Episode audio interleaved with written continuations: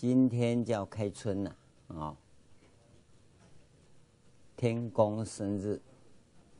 天公西洋人叫 God，要大写啊，不是小写。天公叫什么名字？嗯，佛教比较聪明，把它取的名字叫四体恒音。中国人也很聪明，把它取一个名字，这是人取的，谁都不知道他叫什么名字啊，啊叫东王公。因为有个西王母，就有个东王公。那意思就是东王公有个太太叫西王母，可是这两个其实是都没关系。那先有西王母，才有东王公。为什么有西王母啊？就是从母系社会演变到父系社会的一个过程。所以你只要把它拟人化以后啊。那就跟人都有关系，都是形而下的。那你只要不拟人化，是形而上的时候，这个上帝呀、啊，天公啊，通通叫做真理。从真理来看呢、形而上，无形无相的部分呢、那它没有名字啊，它只是一种存在的状态。它的本身不排他，也不迎接，没有欢迎不欢迎，没有喜欢不喜欢的，这个才叫真理。只要真理带入意志抉择的，都不叫真理。只要有意志抉择，那都不算，因为意志是因人而异。你说上帝哪个民族啊？那就很有意思啊！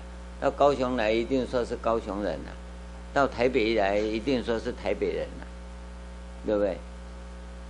那黑人一定说上帝是长成黑的样子啊，白人一定说他长成白的样子啊，谁说上帝长那个样子？所以这个地方我们要留意，只要你介入了人的意志啊，那就通通不是真理。那已经是红尘中的事了，所以天晓得，嗯，天公哪一天生日？没有啊，没有人知道啊，所以我们把它选一个啊，正月初九，元月初九，元月啊，元月常常跑，跑来跑去啊，到了周朝的时候啊。叫做建寅，子丑寅卯的寅，所以元月是寅月，不是子月。换句话说，从天干地支来算呢，它是第三个月，不是第一个月。哎，这里头就有问题哦。人为什么选择这个时候？因为古代呀。中国人呐，是按照啊五行深刻的原则来确定啊这个朝代他的出生年月。周朝啊是建立在啊，嗯，周朝夏朝我忘了哦，所以我们叫夏历，就建立。就寅月开始算的，那在这之前不是，他那个是调来调去，调来调去。那寅月的九号，那怎么不讲是子月的九号呢？所以大年初一是谁生日啊？弥勒菩萨生日，对不对？谁说大年初一寅月的一号是弥勒菩萨生日？朝代一换哈，把它改为什么时候开始，他又跑到那每反正每年的第一天就对了。所以生日的问题啊，众神的生日问题啊，都是啊人定的。那你假如要讲到红尘中的状况，那通通都是人定的。这个时候你就不要自命清高啊、这个时候你要讲形而上的东西呀、啊，那你的神呐、啊，就是无形无相。只要有形有相，还有个性，还有区别，会排他的话，那都是虚伪的。那绝对不是真理的部分，是人为的部分。啊，这个是您必须弄清楚。因为现在还有很多宗教，它不够成熟，它这两方面呢、啊、分不清楚形而上、形而下的问题。它既讲形而下，又常常会弄一个形而上的帽子来扣。可是呢，要讲形而上，它又讲不上去呢，又变成形而下。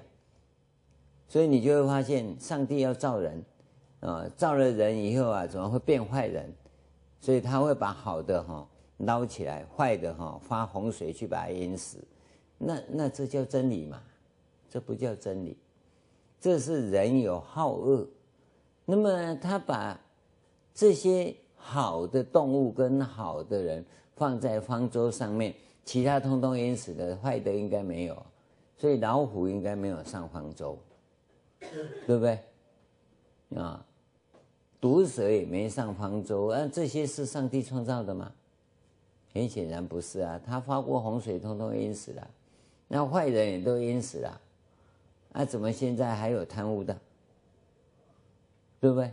可见呢，在上帝从真理演变到红尘当中来的时候，这些神学士啊，造假，造假。所以才会有这些状况，把人为意志啊当作真理来看呢、啊，这是人类堕落的根本原因。根本原因。今天你进入到佛门中来，这是一个很成熟的宗教。假如要用西洋人的标准来定义叫 religion 的话。那佛教是相当相当成熟的，它是在印度众神的国度里头，经过觉醒以后而产生的真理的陈述，是这样的一个状况啊，所以你要弄清楚啊，不要搞错啊。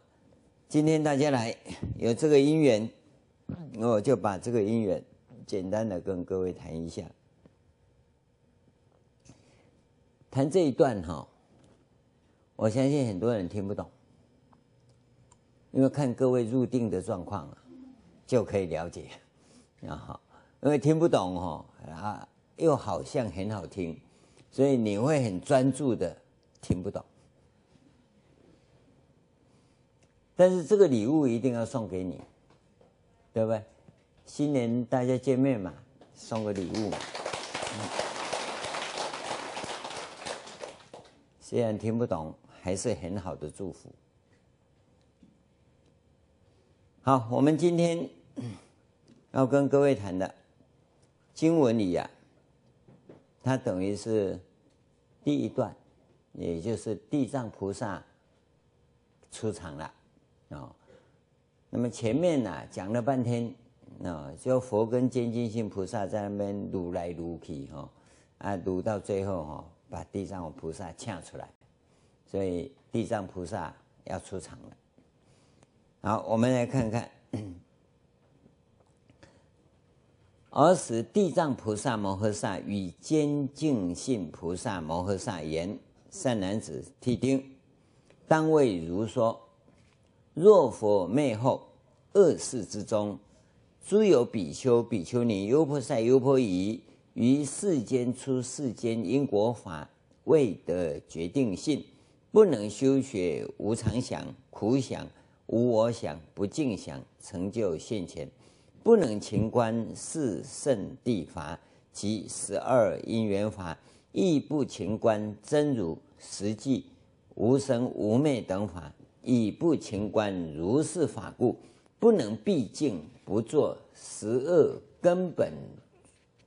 过罪与三宝功德种种境界，不能专信于三圣中，皆无定相。如是等人，若有种种诸障碍事，增长忧虑，或疑或悔，于一切处心不明了，多求多恼，众事牵缠，所作不定，思想扰乱，废修道业。有如是等障难事者，当用目轮相法瞻察善恶宿世之业，现在苦乐吉凶等事，缘和合啊？缘何故有？缘尽则灭，业己随心，相现国旗，不失不坏，相应不差。如是地啊，如是地赞三恶善恶业报。小欲自心于所宜事，以取绝了。啊，我们先看这一段，这个地藏菩萨这段经文呐、不是很长啊，但是很重要。我分两个部分跟各位讲。第一个部分呢、叫总说。地藏菩萨对精进性菩萨。直接就谈这个问题，叫做从果向因总说。他先把果地给你列出来，啊，他把现象界讲得很清楚。这是先跟你确定果是什么，然后再讲因。我们现代人呐、最重要的问题呀、怎么讲？你知道吗？就是教育普及，教育普及以后啊，最大的特色就是疑，疑就是不信，不信，你信佛吗？不信，你来，我不信，我怎么来？啊，我不信，我怎么会听？其实呢，你在听什么？这是中文，应该来讲，台湾话的一种莫名其妙的语法。这语法你都会用，但你不知道。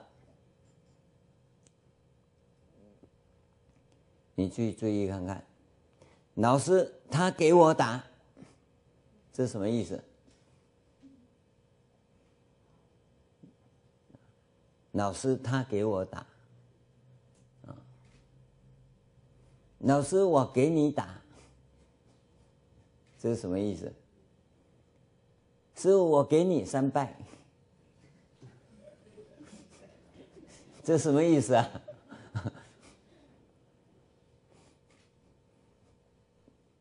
师傅我给你供养。好像知道，你好像知道，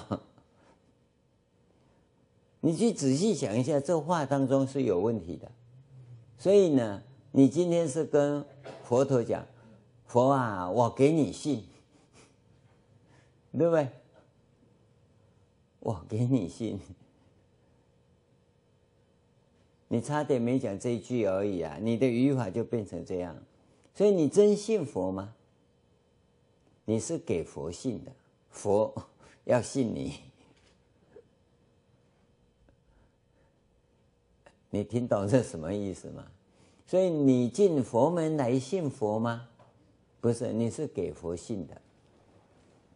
我我我这个语法这样用，偷偷把你偷天换日了哦，你听我哦。这个是最麻烦的地方。讲明白就是这样。师父，你讲的真好。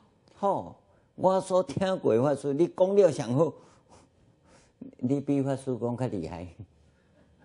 这我后边的也唔敢安尼讲，伊嘛唔捌安尼讲过。你比伊较厉害呀。啊，你听了很多。你你这句话是包，不是饼，可是这个语义当中有点不太正确，有没有？你应该要讲的是，说你讲的真好，我非常佩服你，是这样子。结果你变成督学，在评判所有的教师教学教的好不好，对不对？哎，你你教的好，给你优等 A 加加加加。你你你等于是这样，你变督学了。你本来是个信众，是个学生，在求学，结果你变成督学了，有没有？这个就是你语义上的问题，而你一直没留意到。这不能够说这样讲的人不对，因为他只是没留意他的语法有问题。听经，你眼睛就看我这边，这是现代人的文明素养，人家在讲话。你就要看着对方。古代的文明素养不是这样，法师在讲经，你眼睛要向下看，不能超过脚掌以上。那是以前的素养，现在不一样。人家讲话你就要盯着他，人家讲话你不盯着他看，你是不礼貌的。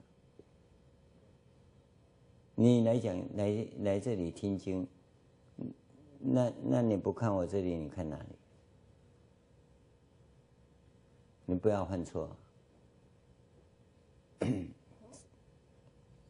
这不是重点呐，只是瞄到而已啊。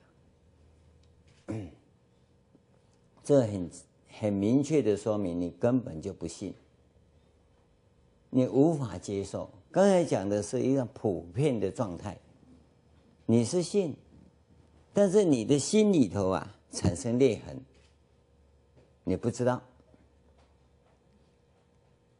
那那叫无心之过，因缘到，你才会发生。可是刚才这种现象，你很明显，你根本摆的就不是信的问题嘛，你哪有信？你根本就不信嘛。这这是显的，刚才讲的是隐的。所以当机众叫坚净信，坚净信菩萨。所以那个疑跟不信的东西的存在啊，是现代人最麻烦的问题。因为教育普及呀、你普遍存在着一种所以求证的心，求证本身呐、啊、是很重要的佛法的因素。求证，求证是什么？用我们的术语来讲啊，叫做疑情，就是疑情。我跟各位讲啊，佛教的传承里呀，有一个很重要的 DNA。我跟各位讲，我们道场是绝对具备，而且告诉你是百分之百。我跟各位讲。佛教发展以来有三大时期。第一个时期是佛陀的觉醒，从印度的那个修行的氛围里头，他的觉醒，发现当时的印度信仰走入了衰败的谷底，所以他的觉醒啊，把印度我们。统称为印度教，印度没有印度教，印度可以说叫做湿婆神信仰。他把这个湿婆神信仰啊给觉醒过来，然后把真正修行的方法给重新架构起来。这种觉醒、彻底觉醒的部分，是佛教传承的 DNA。为什么叫佛教传承 DNA？因为我们是从佛陀这边学来的，而这一种 DNA 呀、啊，是永恒真理传承的 DNA。所以我们要讲佛教所谈论的是什么？就是永恒的真理，在这个世界上，尽虚空变法界唯一存在的那个真理，佛陀是。继承下来了，今天你作为一个佛弟子，你就是要继承这个东西。而这个东西呀、啊，佛陀这边继承的，在印度来讲，还有没有其他人继承了？你不能 say no，你不能说没有，有。而他们的继承方式，跟佛教传到中国来的继承方式是不一样的，不一样，因为继承方式啊是涉及到文化，所以印度有印度的文化，中国有中国的文化，所以中国的继承方式有中国人的继承方式，印度人有印度人的继承方式，这个你要弄清楚啊。好，佛陀是第一个把这个继承下来，创造了原始佛教。原始佛教几百年以后啊，失真，失真了。那么这一个传承的 DNA 里啊，再一次觉醒，转变成大乘佛教。所以大乘佛教之所以称为大乘佛教。它是继承了佛陀的这一个传承，所以大乘佛教也是佛教。你要留意到，小乘佛教当然是佛教。我这个用词啊，你要弄清楚啊。你不能够说大乘也是佛教，大乘本来就是佛教。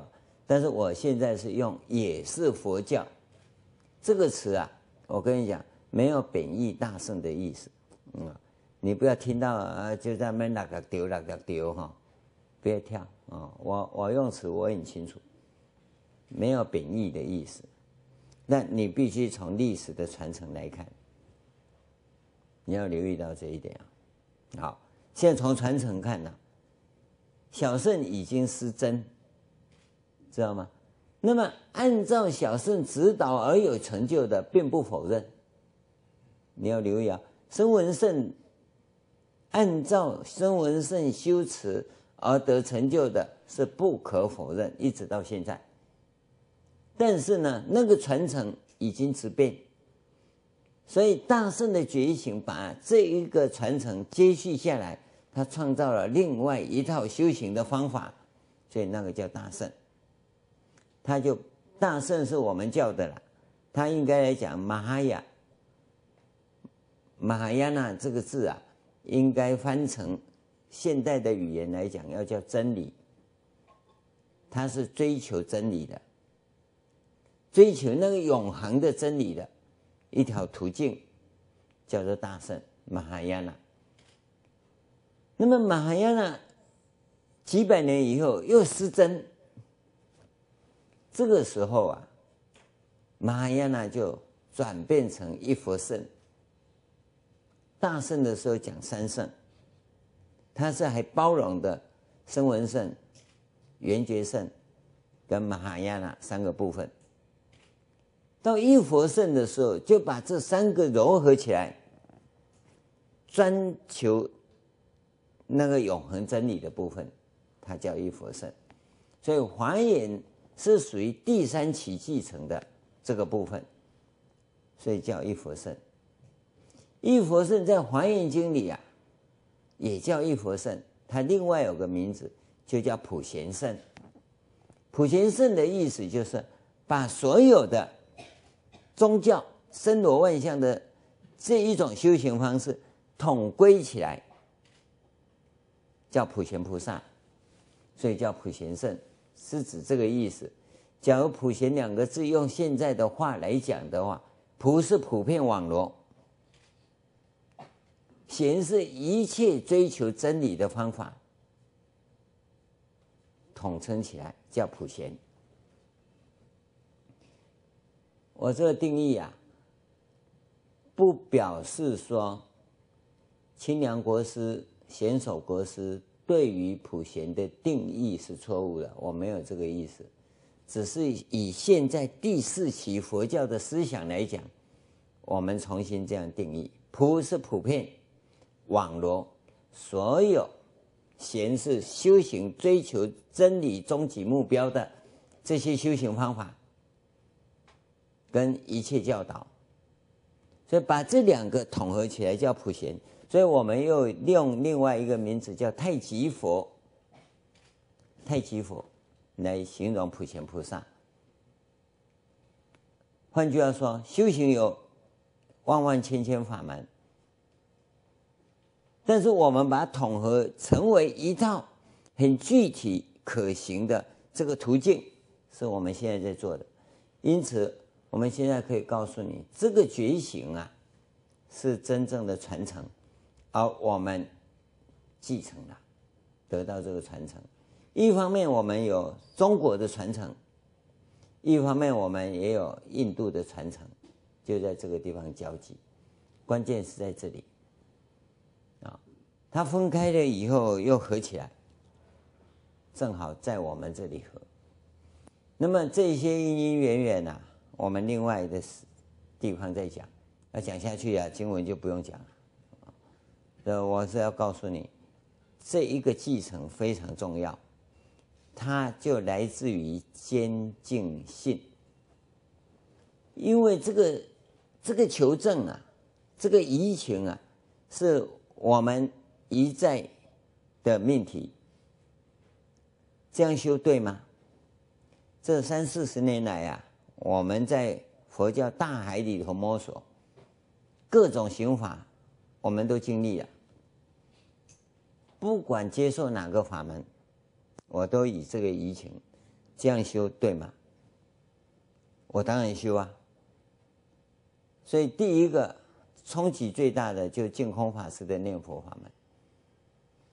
我就问他这个问题啊，你说一心不乱，怎么个一心不乱？嗯，那想一下，他讲了很多啊，因为我跟他在一起八年了。等了八年，我忍不住了，才问这个问题。啊，他想了一下，嗯，很简单的作答，这是他很了不起的地方。念到不打妄想，就一心不乱。哎，高明啊！我回去又搞了两个多礼拜啊，怎么样不打妄想啊？我说师傅啊，怎么个不打妄想？他嗨，你一心不乱就不打妄想啊？那你等于没打嘛？回去又搞了半天呢，就是不行啊。我说师傅，那怎么样可以不打妄想？那你一心不乱就不打妄想啊？我说你这个要讲清楚了，这个要讲清楚了。你这两个这样跑，这不是定义嘛？当时我就翻了词典给他看，我说什么叫拉？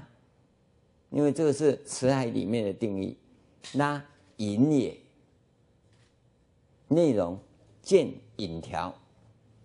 我翻到引，引拉也，见拉条。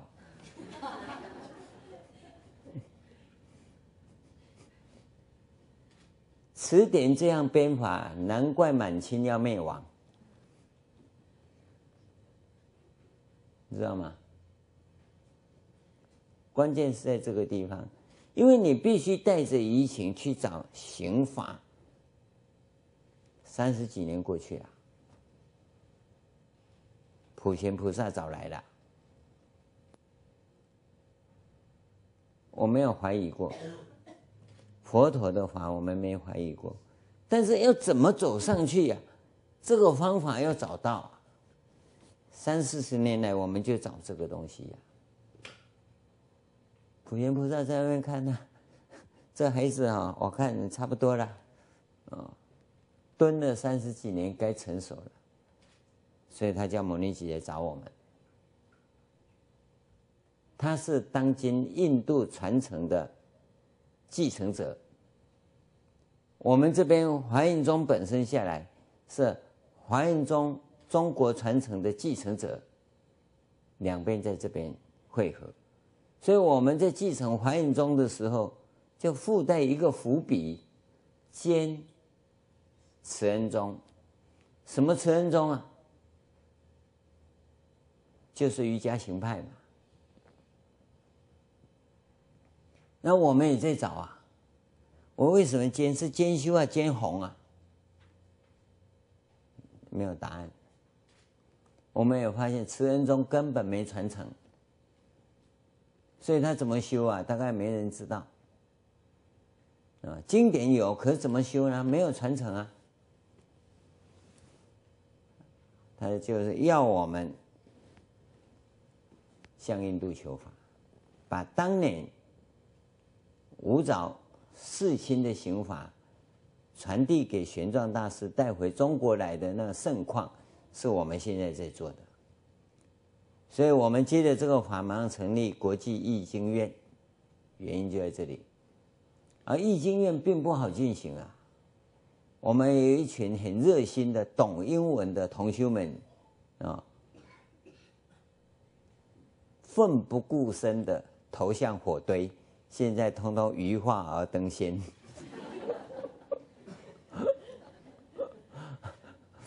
他们很认真的给我翻错啊，我只只只有一个答案，什么答非所问啊？因为这些懂英文的人都不懂佛法。所以选用的词啊，通通都是外行话，所以不是你懂英文就能翻译经典，不一样啊，易经啊，所以我们是华严国际译经院，结果呢，懂英文的人都把它翻成华严国际翻译社，翻译社啊，译经院啊，是完全两码子事，完全不同。所以，我们现在译经院最重要的一件事情就是根本定义。根本定义，今年元月份我们在跟某人一起谈呢，收获很大的原因呢，就我们从根本定义跟他谈。现在不发问了，哇，发问没用，因为都答非所问嘛。你不要以为啊，我我站在那边看呢，他老人家慈悲要我们大家发问呢，一问都出问题啊。因为你所问的都是中国佛教的概念，对他来讲根本没那回事。你讲一个横出三界，什么叫横出三界啊？他们没有这种概念。按你讲个横出三界，你怎么翻成英文呢？英文也没有啊。啊啊，问的人他很溜啊，横出三界，啊。阿翻的人就头头摸一修，怎么横出三界啊？英文有吗？在哪里啊？怎么讲啊？啊，他听都没听过，你叫他怎么答呢？啊，所以就一个懂英文的翻译者来讲，他一定从脑海里头浮现的东西，因为他急在那里嘛，对，你看下甘讲很快呢，他跨上去就要拉过去了。这一跨上去拉过去的时候就完了，他脑筋浮现什么，他就讲什么啊，所以对方啊，他也是脑筋浮现什么，他就答什么，所以这边往那边冲，那边往那边打啊，我刚才是这样问的，啊哪里去啊？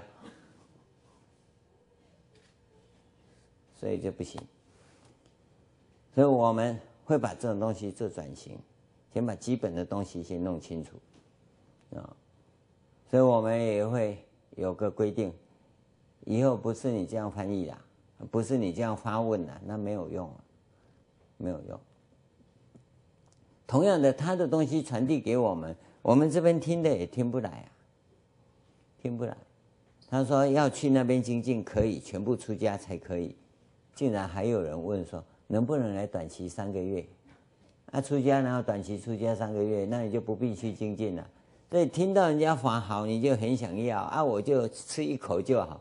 人家一卖是一碗的，没有卖一口的，对不对？啊，那你这转不过来的时候，你怎么再讲下去呢？所以要三个月可以，你就到台湾来。台湾有特别小包装三个月的，印度没有那种精致化的包装食品呐、啊。嗯、他一卖就是一辈子的。爱美丽景万不美丽一锤啊！这个就是关键啊！这是从宏观的立场跟你讲这个这个传承 DNA 的这种传承。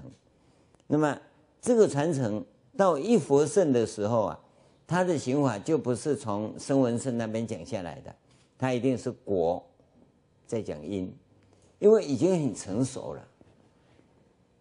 在印度啊，可以从因向果讲，那你必须到印度去常住，你才会知道。啊，我们现在有邀邀请几个年轻人，因为常住的第一个条件三十五岁以下，我看各位哈、哦、好像都不行。然后 Prang 要够强啊，Prang 知道吗？不知道，用我们中国土话来讲啊，叫做元气。，Prang 就是元气，元气要够强。啊，简单讲就是从一楼爬到十楼哈，一口气可以爬上去的。阿美串呢？哦，阿丽娜有本事再讲。啊，阿没本事哈。第二个条件三十五岁以以下，那那那还可以去培养去锻炼。超过三十五岁哈，大概太太老了，嗯，那那你就修修另外一个法门，那个叫瑜伽大学的达玛这个系统，我们现在讲的精进的是指 MOSH 这个系统不一样啊，这是一个 DNA 传承的刑法。那么早期声闻圣的时候，因为印度都是这样修。那观念不很完整，很零散。那佛陀从这个地方把它整理出一个声闻解脱的这个部分出来，这是非常难得的。好，从此以后啊，印度的这一种修行文文明呢、开始进入成熟阶段。开始啊，在因为印度文明那，佛教在印度产生，在印度本土嘛，所以这个文明马上被印度文明吸收回去。吸收回去，它就发展出印度修行的什么真正的文明出来了，所以它就进步了啊！由原来有存在散乱的修行，现在变成有系统的修行，这就成熟了，进进一步了。那么到了西元前一世纪到西元后一世纪这两百年间，是印度大乘佛教兴起的状况，也就是印度的佛教本身再进一步。那么这一步只有两百年而已，很简单，马上被打败。婆罗门教啊，就加以改革。二世纪到三世纪产生了瑜伽经，印度的瑜伽经就修行的基本纲领。这个部分呢、在印度的诞生，证明印度的修行文化进入成熟阶段。很抱歉，佛教不能略美于前。因为这是印度文明的特色，这也是真理本来的状况。你要留意到这一点啊，这是很不可思议的地方。就在这个时候，我们发现了佛教界有一位贤者，我们也叫大圣人呐，就是龙树菩萨。他是佛教界的人，而不是印度教。湿婆神信仰的人，这是一个很大的差别。而龙树在佛教界里面的发展呢、啊，他已经变成一个族群的人，而不是一个人。应该起始的那个人是叫龙树，后来跟他有同样贡献跟成就的人，通通划归为龙树。这个观念。我要告诉各位，你一定要很清楚又明白的记得，因为这种状况在中国产生另外一个人，叫做达摩，菩提达摩。菩提达摩不是一个人，来到中国历史有记载的有四个人，所以你看达摩的公案里头啊。他的寿命呢、啊，有两百多年。换句话说，在魏晋南北朝当中，菩提达摩从第一个来到第四个死的这个过程有两百多年，完全符合那一段历史。所以你在读经读史啊，你不要读死了，要读活了，知道吗？这两百多年呢，通通是菩提达摩的时代。所以菩提达摩不是一个人，在中国最少有四个人。同样的，农术在印度的发展里头，他也不是一个人，好几个。所以我们把它叫做族群，一个族啊，类似于会计师、建筑师这样的一个一个群体的人。啊，这个群体你放心，不多，就那么几个。就那么几个，所以跟你讲，有一个成就的是《华严经》十万颂的，有一个是《般若经典》十万颂，一个《宝积经》的，它不可能是同一个，不可能是同一个啊！而这些人呢，是不是都叫龙树？不管他，统归为龙树，啊，就都是龙树。像龙梦、龙智，我们翻译的其实都龙树啊，啊，那。龙梦、龙智、龙象，梦就那个梦马的梦啊，喏，龙智、龙象都都都算了，都算，所以不用太在意。这个地方啊，你要慢慢的去求证，将来呀、啊，学者怎么求证啊，是学者的事。那我们从修行的立场，你这样统归就好了。好，我要谈的是。修行到这个时候的整个概念跟修行过程啊，是已经很成熟了。所以从大圣转变为一佛圣的时候，他就要把果地的部分先列出来。所以这个叫做果地觉因地心，果先列，再讲因。这个是华严这个传承里讲华严的这个传承里，它最大的特色。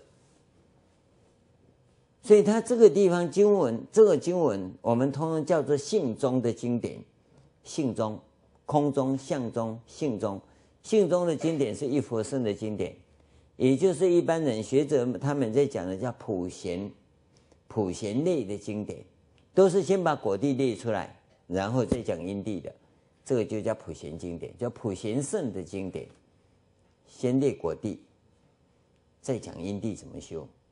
这个标准就很清楚了，所以很多人在讲这个修行的过程里，他讲不清楚的原因就在于他没有果，他的果是个很笼统又很抽象的，我要解脱这样而已。那解脱是什么？那我没修到那里，我怎么知道？啊，等修到那里呀，其实也不知道。这就从因向果的一个缺点，但是因为历史的情况。已经使我们这个修行的概念跟标的已经很清楚了，因为从声闻圣到玛哈亚那，以及现在重新整理的一佛圣来讲啊，它已经非常卓越了，很清楚了。所以呢，就把果地先列出来。那你朝着果地要怎么修，就靠过来就，刚刚广骂掌哦，切切切切，就广都用呼吸啊。他他他每一条可以有无量无边的法门。立地骂掌跟张桃很顺嘛，那啊有有几个可能会修破嘛，对吧？搞在一起呀，啊，但是那就表示可通嘛。那两个法门是相通的，这它是指这个意思。所以到这个时候的佛法，其实跟佛陀那时代的佛法是有着很明显的不同，有很明显的不同。这个不同是人类文明。发展的必经过程，也是必然结果。它之所以也被称为佛法、佛佛教的原因，除了在因地同称南无本师释迦牟尼佛以外，最重要的是果地的解脱是一致的。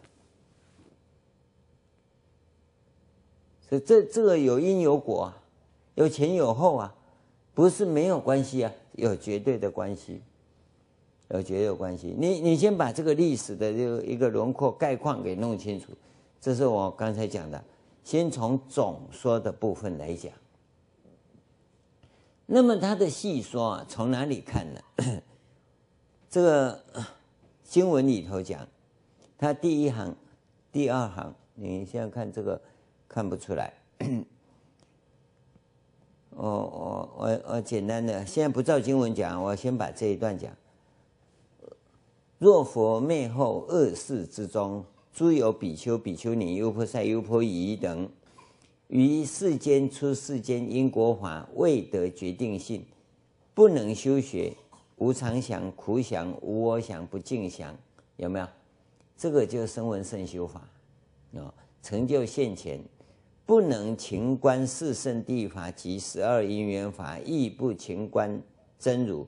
这个四圣谛法及十二因缘法是缘觉圣行法，有没有？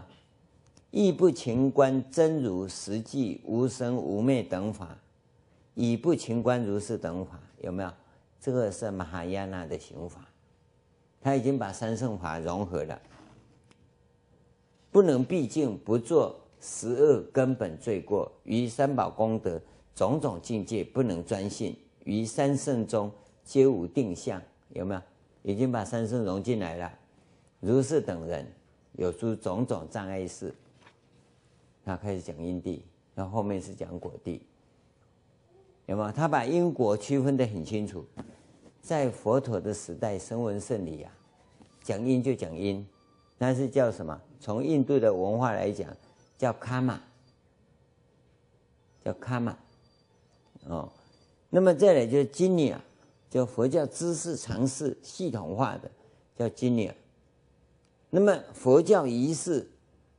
这个叫 Bhakti 啊，在印度语语文叫这个部分呢、啊，统统称为 Yoga，所以叫 kama Yoga、Jnana Yoga、Bhakti Yoga。所以各位，你不要把 Yoga 当做体位法，体位法叫阿僧，阿僧啊，所以我们都叫印度阿什，因为印度人一见面就要阿什嘛，对不对？把把脚抬起来放在脖子上，啊，只有印度人会，所以你就把印度叫阿三了，印度阿三嘛，对吧？他不是阿神阿神嘛，啊啊这一个你不会，他会啊，啊啊他想要跟你秀一下，就叫你阿神阿神嘛，啊啊你你叫记不得他的名字怎么叫，那所以就叫印度人叫阿三，印度阿三，就这样来的。阿僧是体位法，不是 Yoga 啊。而我们一听 Yoga，就就看到他们又在表演了，有没有？手长脚长的乱来一通啊？那是阿神，那不是 Yoga。Yoga 是什么？Yoga 的定义啊，谁定的最好？你知道吗？慧能。这个老人哦，是很不得了。也没去过印度，又没读诗，大字又不是。他那个定义讲的真好，当然他不是 Yoga 的定义啊，他没读书，所以他不会这样讲。我们读书人才有这个毛病，他没有。他说什么叫做？有没有？《坛经》上面讲做的定义，那种定义是很正确的，我记不得了哈，你们去查啊。Yoga 这个东西也是一样。Yoga 要明确的讲，比较贴近的中国话叫静心。但是呢，要静心不是，不是你点安古贵安那地薄啊，个精精略的静心啊，不是，它有一套程序。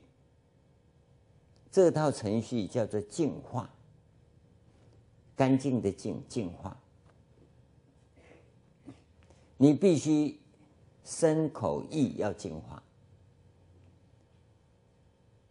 好了，这里头就产生一个问题：怎么净身？